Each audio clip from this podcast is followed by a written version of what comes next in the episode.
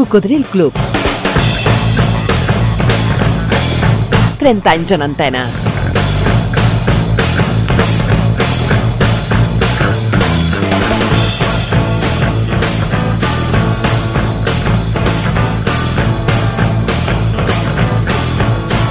Cocodril Club.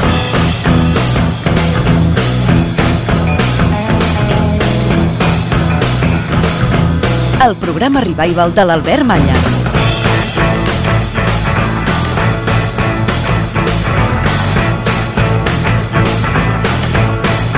Què tal, Coco? Algú va dir...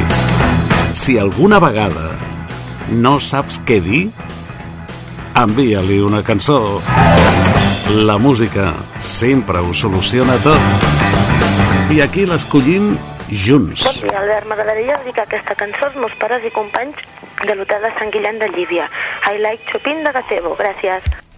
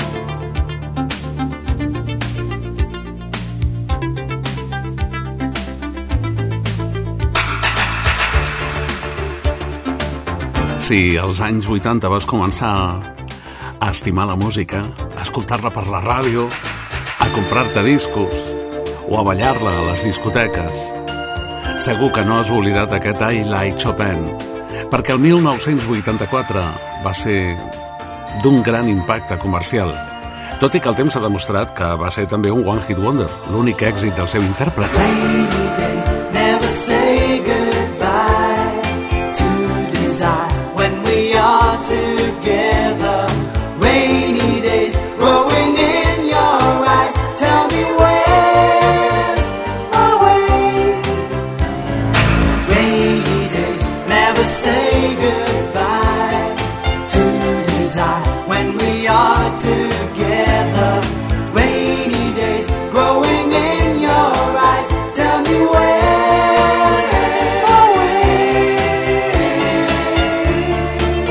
És una cançó que ens eh, resultava molt agradable i he dit bé, eh, quan he parlat de ballar-la a les discoteques, ara et pot semblar lenta, però aquell 1984 es ballava i a més, com que encara es posaven lents, moltes vegades servia de, com a cançó de transició entre els lents i els ràpids.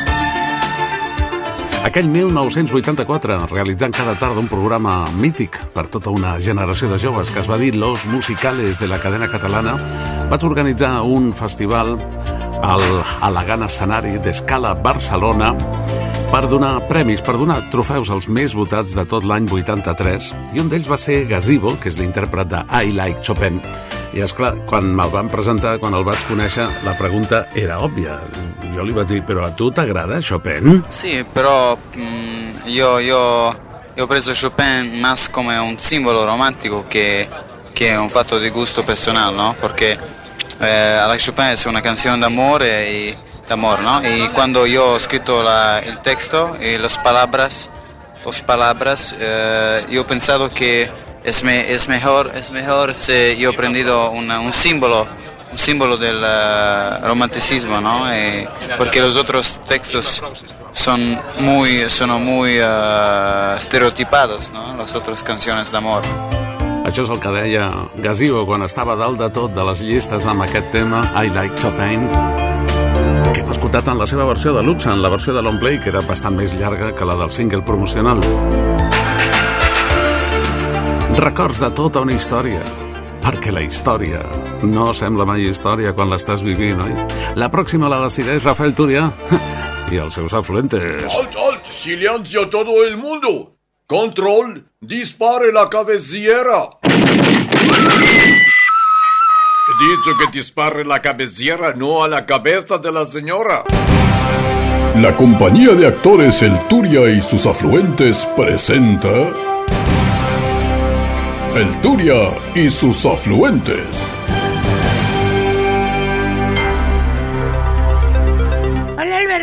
Hola. ¿Qué comes para estar tan guapo y apetitoso y hermoso y atractivo, eh? Hola, no. cocodrilicuchis. Qué gustito saber que estáis ahí todas toditas. Bienvenidos cocodrilos de todas las edades. ¿Sexos? ¿Qué colores? El año 64 del pasado siglo, el año de la avalancha de la explosión universal de los Beatles, conseguían sobresalir algunos genios como este.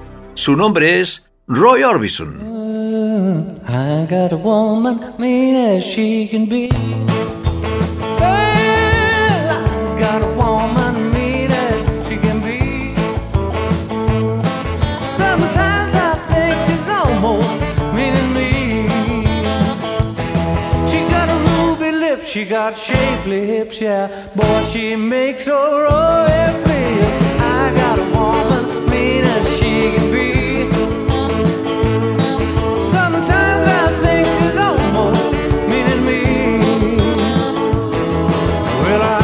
ain't bragging, it's understood. Everything I do, well, I sure do it good. Yeah, I got a woman mean as she can be.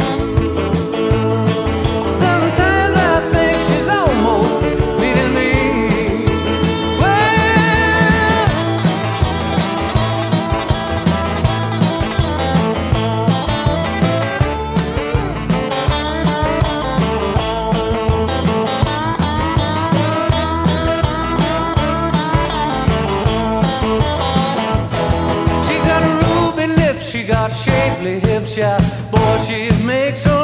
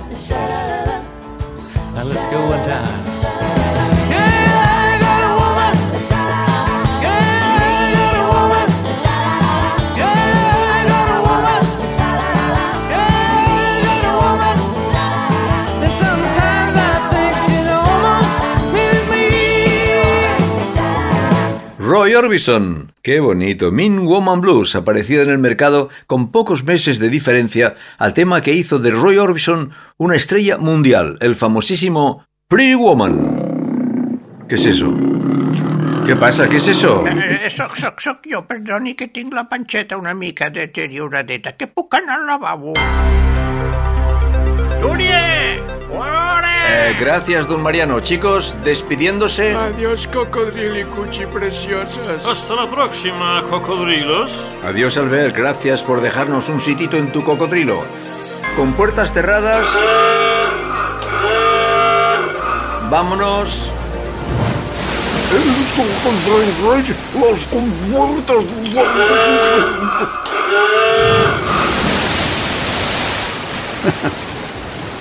Gràcies, estimat Rafael Túria.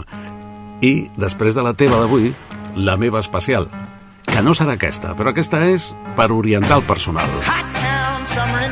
Summer in the City va ser pràcticament l'únic èxit entre nosaltres dels Loving Spoonful i la majoria, com jo mateix, la vam descobrir en la fantàstica adaptació al castellà que van fer els Mustang amb el títol de Verano en la ciutat. Come on, come on and dance all night. Despite the heat, it'll be alright. And babe, don't you know it's a pity the days can't be like the nights in the summer, in the city, in the summer, in the city. Corria 1966 quan aquesta banda, The Loving Spoonful, també, com comentava el Túria, que els Beatles ho arrasaven tot, però hi havia gent que també es feia el seu foradet entre els èxits d'aquell temps. But Per exemple, Roy Orbison, que acabem d'escoltar, o aquests Loving Spoonful, dels que avui escullo com la meva especial desitjant que t'agradi, una anomenada Daydream, somni despert. What a day for a daydream. What a day for a daydreaming boy. I'm lost in a daydream. Dreaming about my bundle of joy. And even if time ain't really on my side, it's one of those days for taking a walk outside. I'm blowing the day to take a walk in the sun and follow my face on somebody's new mode lawn. I've been having a sweet dream. I've been dreaming since I woke up today. It's tiring me in my sweet dream. Cause she's the one makes me feel this way. And even if time is passing me by a lot, I couldn't care less about the dues you say I got. Tomorrow I'll pay the dues for dropping my low. A pie in the face for being a sleepy bulldog.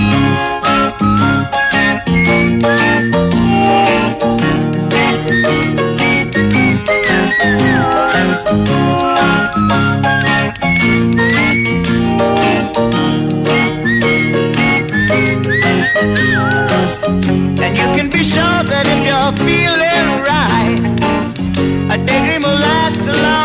into the night. Tomorrow at breakfast you may pick up your ears, or you may be daydreaming for a thousand years. What a day for a daydream. custom made for a daydreaming boy. Now I'm lost in a daydream, dreaming about my bundle of joy.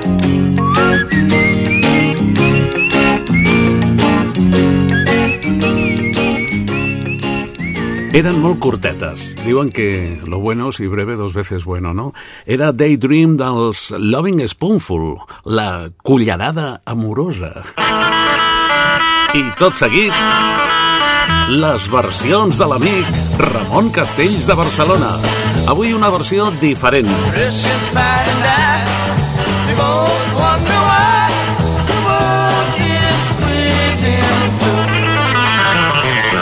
By and I, we both wonder why the world is two.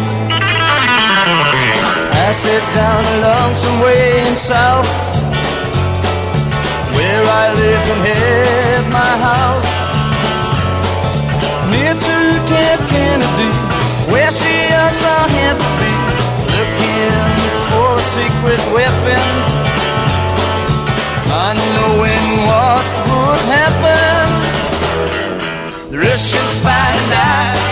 Eh, deia que diferents perquè habitualment en Ramon Castells ens eh, proposa escoltar la versió original d'un èxit internacional, sobretot dels anys 60 i 70, i tot seguit l'adaptació al castellà que es va fer en el seu moment. En aquesta ocasió escull la versió de Tony Ronald, que també havia versionat al castellà grans èxits internacionals.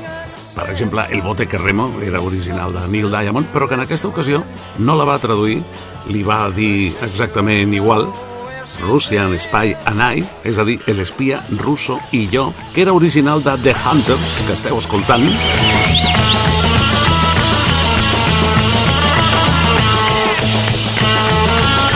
Un grup britànic que va durar molt poc temps, eh? Es van formar a finals dels 50s i es van acabar en els inicis dels anys 60 The Hunters, els cazadores, i així la va fer el bo de Tony Ronald.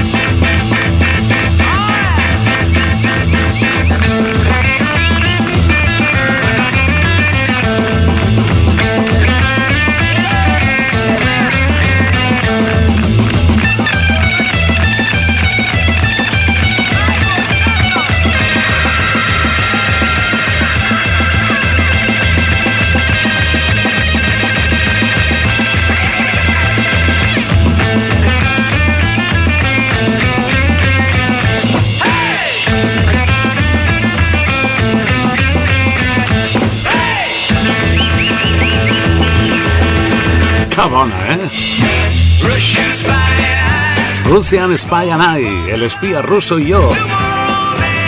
Original dels Hunters, versionada per Tony Ronald.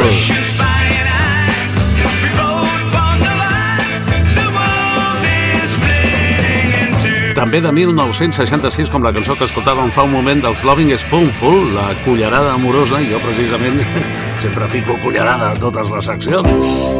I ja que estem en versions, M'encanta recuperar aquesta deliciosa cançó de Kenny Rogers amb Dolly Parton. Baby, when I met you, there was peace unknown.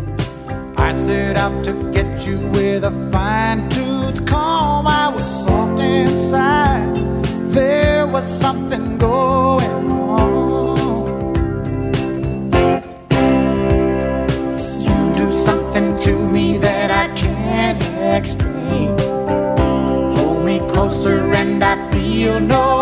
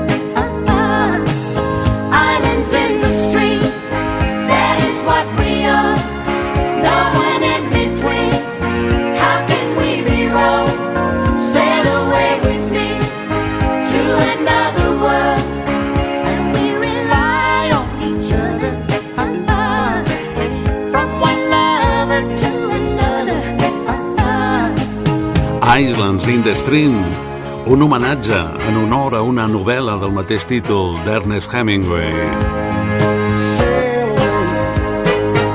Va ser l'agost de 1983 quan es va publicar com el primer single de l'àlbum de Kenny Rogers, Eyes That See in the Dark. Islas en la Corriente es va dir aquí i el bon amic Tomeu Penya la va versionar al català amb el títol de Illes dins d'un riu. Mira quanta vaig conèixer que canvia tot. Vaig venir cap a tu en lo meu millor, ben suau dins jo. Era un sentiment tot nou. Tu me fas coses que ja no sé explicar. Aferra'm molt fort que no sent mal cada cop del meu cor. És un sentiment tot nou. L'amor tan sec i demana dedicació. L'amor que sentim no cal conversar i plegar sense pressa.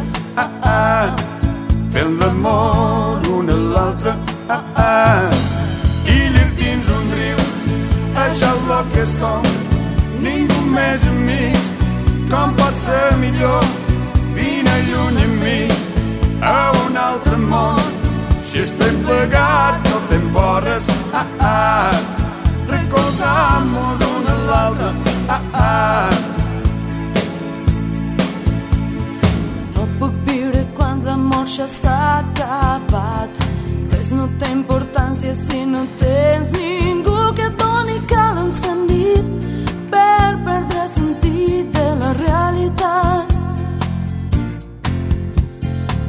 Això no ens passarà, dubte no n'hi ha cap. Aquest amor mai no s'aturarà i el missatge és ben clar. Si aquest pic hem vist que no hi ha fi. No ploraràs més Illes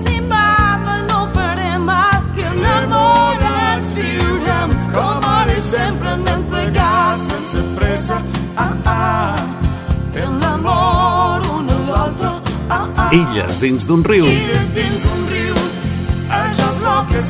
Versió original de Kenny Rogers i Dolly Parton, versionada al català per l'amic Tomeu Penya.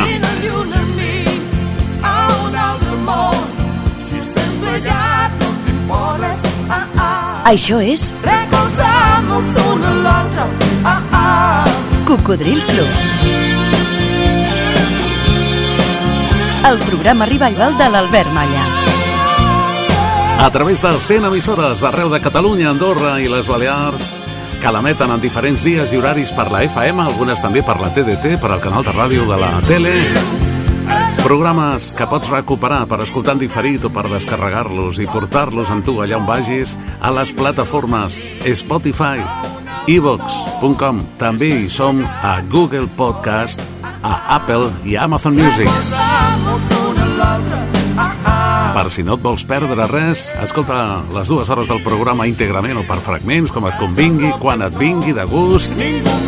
Porta'ns amb tu quan passeges, quan condueixes, quan no vols fer res, quan vas en metro, quan vas en bus, el Coco va amb tu. I si t'agrada. Ah, ah. digue-ho als teus amics.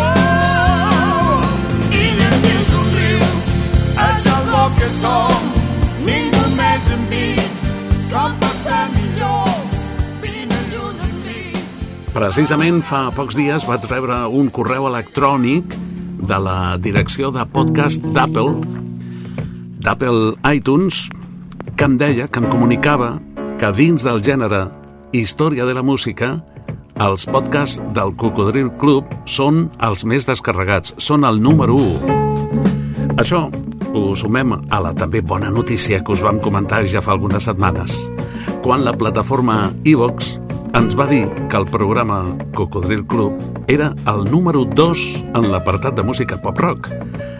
Era el 2, però dels 5 primers era l'únic locutat en català, que sempre limita una mica el territori, no? I tot això, després de 30 anys ininterromputs de fer el programa en antena, doncs imagineu-vos quina satisfacció, no? Perquè en lloc de tenir la sensació de que estem gastats o, o que ens fem pesats o que, o que això ja està caducat, doncs resulta que no, que cada vegada tenim més emissores, més oients i més gent que ens escolta en diferit també. Per participar ja saps que pots fer-ho per correu electrònic a cocodrilclub arroba gmail.com cocodrilclub tot junt arroba gmail.com com han fet des del Vendrell en Josep i la Nina, que en el seu correu ens diu Ens agradaria escoltar la cançó de la banda sonora Footloose. Vam quedar enamorats del paper que fa Kevin Bacon, una abrasada, Pep Martorell i Nina des del Vendrell. Doncs mira, Footloose no va tenir tant èxit com altres pel·lícules musicals o altres pel·lícules de ball, que té les dues coses, però no està gens malament. Precisament el tema principal de Footloose és d'un vell amic que sempre ens ha caigut molt bé, Kenny Loggins. I bueno, és una pel·lícula de ball, és una pel·lícula de música, és una pel·lícula de joventut que pots recuperar potser en alguna plataforma si no l'has vist i que no està gens malament. Es va estrenar oficialment el 1984.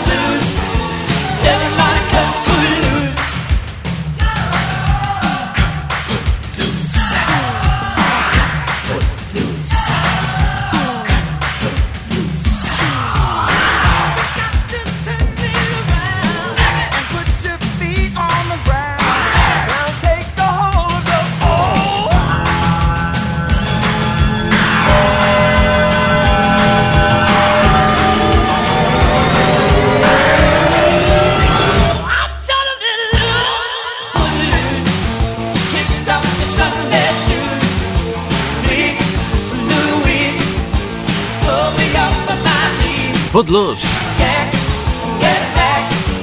Cançó principal de la banda sonora original de la pel·li del mateix títol del 1984 amb el senyor Kenny Loggins que es va fer disfrutar molt també al costat del seu company Jim Messina. Proposta des del vendrell dels amics Pep i Nina. Habituals també de les tardes de diumenges quan fem aquest programa adaptat a sessió de ball a la discoteca Barrocos de Barcelona Arribau 242. Cada diumenge no parem ni per Nadal. I d'això fa gairebé 12 anys. En certa ocasió, Woody Allen va dir si no t'equivoques de tant en tant, és que no t'arrisques. Radio Marca. Ei, has connectat amb el Coco. Sintonitzes. Ràdio Marca, Barcelona. FM 89.1 You got a cute way of talking. i per internet. Radiomarcabarcelona.com on ens pots escoltar tant en directe com en diferit a qualsevol raconet del món.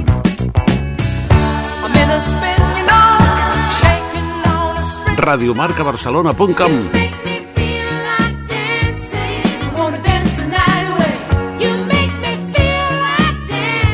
Allà pots trobar els últims programes emesos per escoltar en diferit, íntegrament o per fragments o descarregar-los i portar-los amb tu.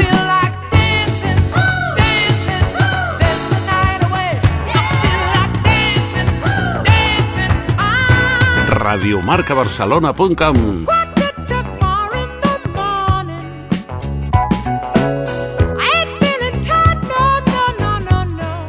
Recorda que ens trobaràs en antena els matins de dissabtes de 6 a 8. Els diumenges, des de les 4 de la matinada i fins a les 7 del matí, tens 3 hores més de Coco. I cada matinada de 4 a 6 de dilluns a divendres. Ah, però els diumenges a la tarda, els cocos més bailongos, els més autèntics, els que tenen més ganes de passar-ho bé, ens trobem a la discoteca Barrocos de Barcelona al carrer Aribau 242. Diumenges des de les 6 en punt de la tarda, la teva música en el teu ambient, a la sessió Revival del Coco. A Barrocos. Aribau 242. Quien viene, repite. Si t'agrada, digue-ho als teus amics. You take me higher. I wanna catch a fire call. You make me feel like dancing. I wanna dance the night away. You make me feel like dancing. I wanna dance the night away. You make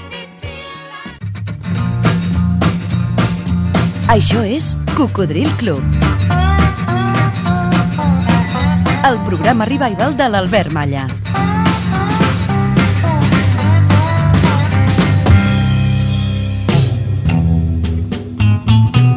I en aquest programa divulgatiu de la cultura musical pop-rock sempre tenim un convidat i en les últimes setmanes i mesos procurem que sigui un convidat de ràdio perquè la ràdio està a punt de complir 100 anys ben aviat l'any que ve, el 2024, en aquest país. I amics del Cocodril Club, avui està amb nosaltres un convidat molt especial. Carlos Alsina, ¿qué tal? Hola, muy bien, gracias. Muchas felicidades. Muchas gracias. ¿Cómo te sientes en Barcelona? ¿Te gusta la ciudad? Mucho, mucho. Y además, mm, afortunadamente no es la primera vez que vengo a Barcelona. Sí que me gusta. y Me, me gusta sobre todo porque nosotros tenemos la emisora, como igual sabes, en la, en la Rambla. En la Rambla, Enfrente sí. de la boquería. Entonces, para quienes venimos de hacer eh, radio todos los días en nuestra sede central, que está en un polígono industrial de San Sebastián de los Reyes, podré hacer la radio viendo cómo amanece, viendo cómo está lloviendo hoy, por ejemplo, viendo cómo camina, cómo pasea la gente por las Ramblas, viendo la vida. ¿eh? Eso es una bendición. Sí, sí, es un privilegio. Yo Sí trabajé en esa emisora ocho años, Ah, sí. en los los 80, antes de que fuera Onda Cero, que entonces se llamaba Cadena Catalana, nos pilló toda la transición y no habían los medios de ahora, pero desde el balcón de la emisora podíamos retransmitir todas las manifestaciones y todo lo que estaba pasando ahí, ¿no? En aquellos tiempos tan, tan intensos, noticiablemente. Oye, ¿podrías recordarnos alguna anécdota que te haya ocurrido trabajando? En cualquier momento de tu trayectoria. Tú tienes algunas de muy buenas, ¿eh? Por ejemplo, yo es que soy muy malo para acordarme de las anécdotas. Tú- La de Rajoy fue muy buena. Ah, dices en las entrevistas. Bueno, sí, en- bueno, en tu es- trabajo en general. Sí, no, en las entrevistas mm, con Rajoy especialmente tenía la, Rajoy como entrevistado es una es una mina. Sí, es una mina. porque porque incluso cuando no da ninguna noticia, que suele ser la mayoría de las veces, siempre hay algo, siempre pasa algo, siempre dice algo que, que te, te deja fuera de juego porque eres incapaz de pensar que por ahí va a suceder. Y a mí una de las cosas más divertidas que me pasó con Rajoy no fue lo de la europea, y, sino un día que él, en la entrevista anterior que le habíamos hecho, que le había hecho yo seis meses antes, yo le había terminado preguntando por el cine, no sé por qué, pues, pues porque sería la gala de los Goya o algo parecido. Y entonces él había confesado con gran naturalidad que no había visto ninguna de las películas y que no iba nunca al cine y que no sabía nada del cine español. Entonces, seis meses después, cuando vino a la entrevista, hicimos una entrevista, terminamos la entrevista y me dice él, no me va a preguntar usted por las películas. Por antena, te lo dijo. Sí. No me va a preguntar usted por las películas que están ahora en el cine. Y dije, pues la verdad es que no tenía ninguna pretensión. ¿Por qué? Y entonces él me dijo, ah, porque pensando que me iba usted a preguntar. He ido al cine. Pues he preguntado. No, no me digas. Qué bueno. Sí, sí, y venía con una carpetilla en la que se había apuntado ahí los títulos de las películas que estaban en aquel momento en, en pantalla, en, el, en cartelera. Para poder decir alguna cosa sobre cada una de ellas. Y me pareció tan tierno eh, en un personaje sí. como Rajoy, ¿verdad? Pues sí. Que sí, es, es uno de los ¿Y entrevistados. le preguntaste? Eh, Al no, final la por verdad- las películas. La verdad ¿o es que no, porque no le vi ningún interés en ese momento, sabiendo que todo se lo había pensado preparado antes, ¿no? Hombre, hombre. Pero sí, con Rajoy hemos tenido unas cuantas. Y luego es verdad que en la, en la radio suele haber mucha anécdota de esa que no es muy divertida, que tiene que ver con los fallos. Con los fallos, con los momentos, pues cuando estás, por ejemplo, haciendo radio en la calle y se va la luz y se apagan todos los equipos y, y no puedes hacer nada para, para solucionarlo, ¿no? O cuando te quedas afónico en directo. que Eso es terrible, eso es terrible. Esos son momentos muy dramáticos. Sí, sí, desde luego. Muy dramáticos. Carlos, estamos en un programa musical. ¿Tendrías...? La pregunta sería cuál es la canción de tu vida, pero como eso a lo mejor es demasiado fuerte, pues una canción que te haya resultado especial para compartir con los oyentes. Ah, pues eh, conoces a un grupo que se llama los eh, Kings of Leon. Sí. Son- ah, este es un grupo de una banda de rock que tiene una canción que a mí me parece muy hermosa. Es una canción de amor, fíjate, que se llama Wait for Me, que significa eh, espérame. Espérame, que es, es casi casi el anhelo de que incluso en esos momentos en los que parece que no te va a hacer caso la persona a la que, por la que tú estás interesado, le dices, es- aguárdame, ¿no? Espérame que igual en algún momento te puedo servir. Esta es una canción muy bonita. Es bonito. ¿Te trae algún recuerdo especial? Sí, claro, pero pero eso forma parte del recuerdo especial. Muchas gracias, A mucha ti, suerte. A ti, a Gracias. vosotros. Muchas gracias.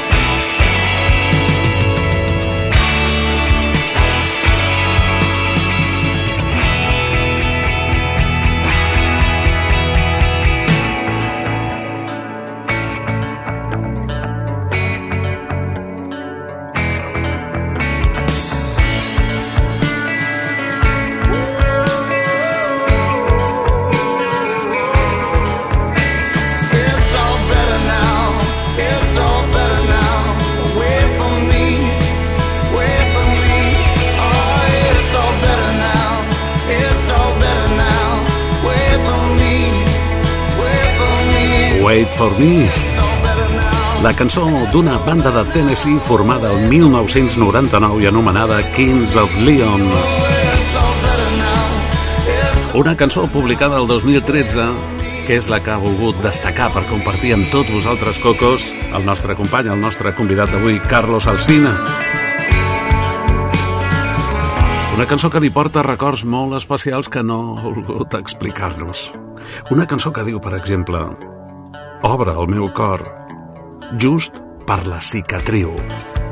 Escolta, faré el que em diguin, aniré on em diguin, prendré un glob a la pluja, un per al dolor, i, i escolta, ho intentaré fins al final. Espera'm, espera'm, ara tot estarà millor. Però, espera'm, wait for me.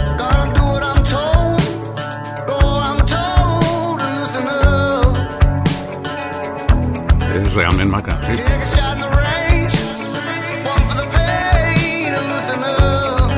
La pròxima la decideix el mestre José María Pallardó. La seva, ja saps que és música de luxe. Música al mil per mil. Everybody's talking at me. I don't hear words they're saying. Only the echoes of my mind. Hola, José María. Hola Albert, hola Pops. Uno de los éxitos más redondos de la segunda mitad de los 60 fue la canción que vamos a escuchar. Un poquito de rock, algo de country, un argumento dramático de juventud incomprendida y una voz femenina, la de la autora de Larga Melena Negra. El éxito total. Número uno en las listas, premio Grammy, en fin, una estela que duró años. Bobby Gentry canta Oda a Billy Joe.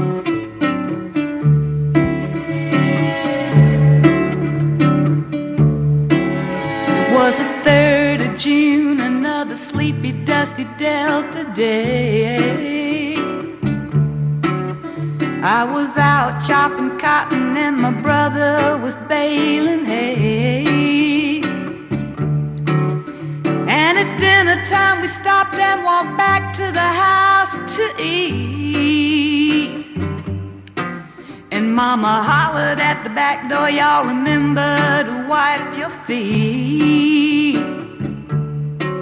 And then she said, I got some news this morning from Choctaw Ridge.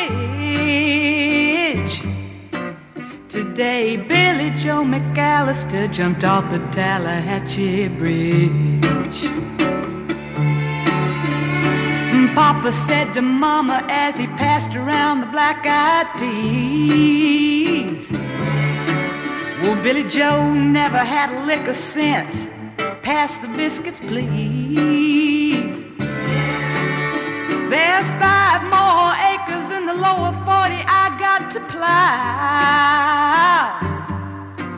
And Mama said it was a shame about Billy Joe, anyhow. Seems like nothing ever comes to no good up on Choctaw Ridge. Now Billy Joe McAllister's jumped off the Tallahatchie Bridge. Brother said he recollected when he and Tom and Billy Joe put a frog down my back at the Carroll County Picture Show. And wasn't I talking to him after church last Sunday night? I'll have another piece of apple pie. You know it don't seem right. I saw him at the sawmill yesterday on Choctaw Ridge. And now you tell me Billy Joe's jumped off the Tallahatchie Bridge. Mama said to me, child, what's happened to your appetite? Been cooking all morning and you haven't touched a single bite. That nice young preacher, Brother Taylor, dropped by today. Said he'd be pleased to have dinner on Sunday Oh, by the way, he said he saw a girl that looked a lot like you up on Choctaw Ridge. And she and Billy Joe was throwing something off the Tallahatchie Bridge.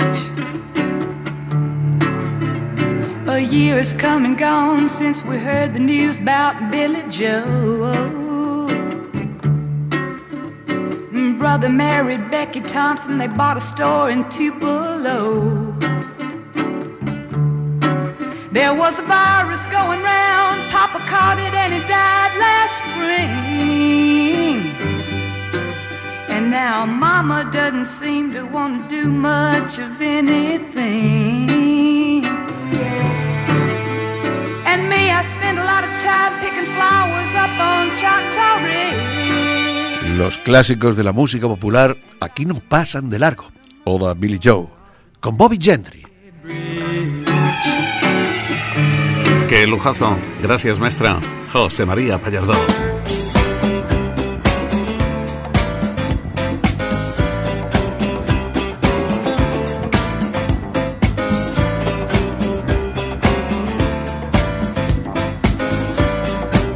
T'acompanya l'Albert Malla.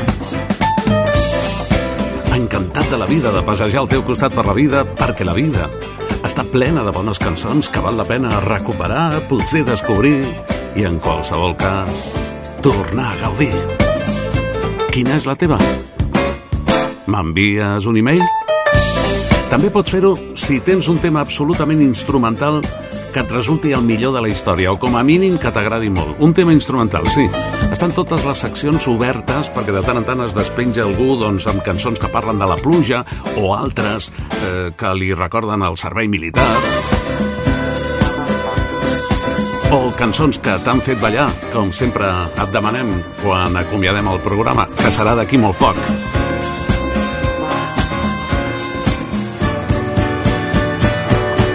Però abans, amb aquests instrumentals, escoltarem un tema del grup Mecano, eh, del 1981, que jo crec que és l'únic instrumental que ha fet Mecano, que ens demana eh, l'Antonio Alférez de Barcelona. El tema es diu Boda en Londres i estava dedicada al casament de Lady Di i el príncep Carles.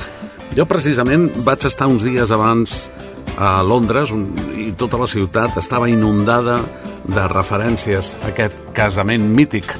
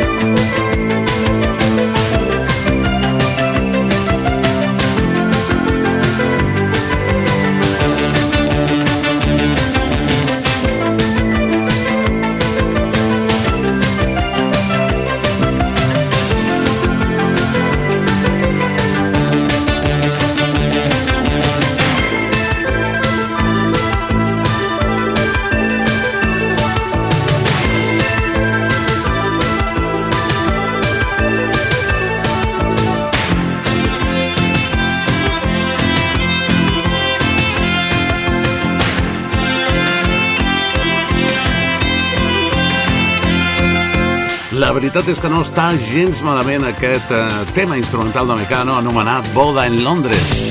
El casament de Lady Di amb el príncep Carles els va inspirar a fer aquesta música. Aquest és el tema instrumental per al que ha votat l'amic oient Antonio Alférez des de Barcelona. I jo, com sempre, amb ganes de ficar cullerada, avui escollo un tema d'una banda sonora d'un dels millors autors de bandes sonores, Hans Zimmer, d'una pel·lícula que està molt bé, Matrimonio de conveniència. Bueno, jo crec que en comparació amb la majoria de pel·lícules que ara s'estrenen, doncs aquesta està prou bé. Protagonitzada, a més, per dos grans, Gerard Depardieu i Andrew MacDonald. És del 1991 i aquesta era la seva música.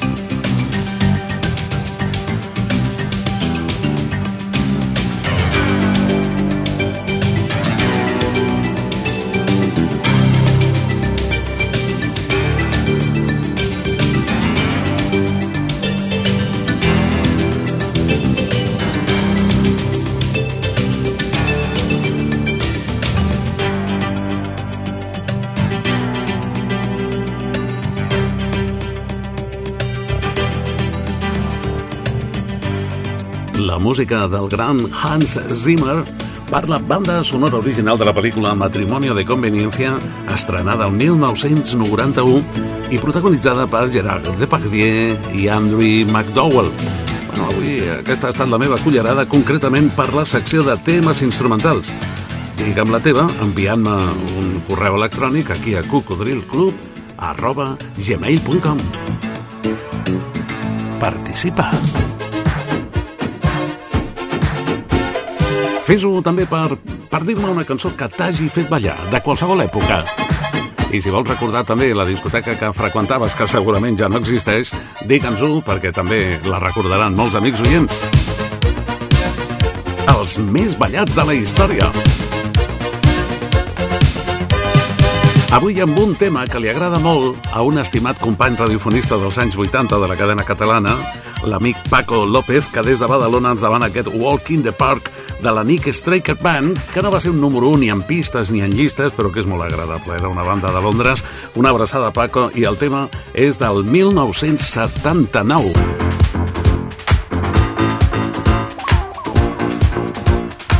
I, com sempre, abans d'acomiadar-nos, per al mateix preu, si no et sap greu, fes-me un favor. Procura ser feliç. Cocodril. Cocodril Club. El programa revival de l'Albert Malla. I've got to get some sense back into my head. I'm in the dark. And I can't see where I'm being led. I'd give the world to set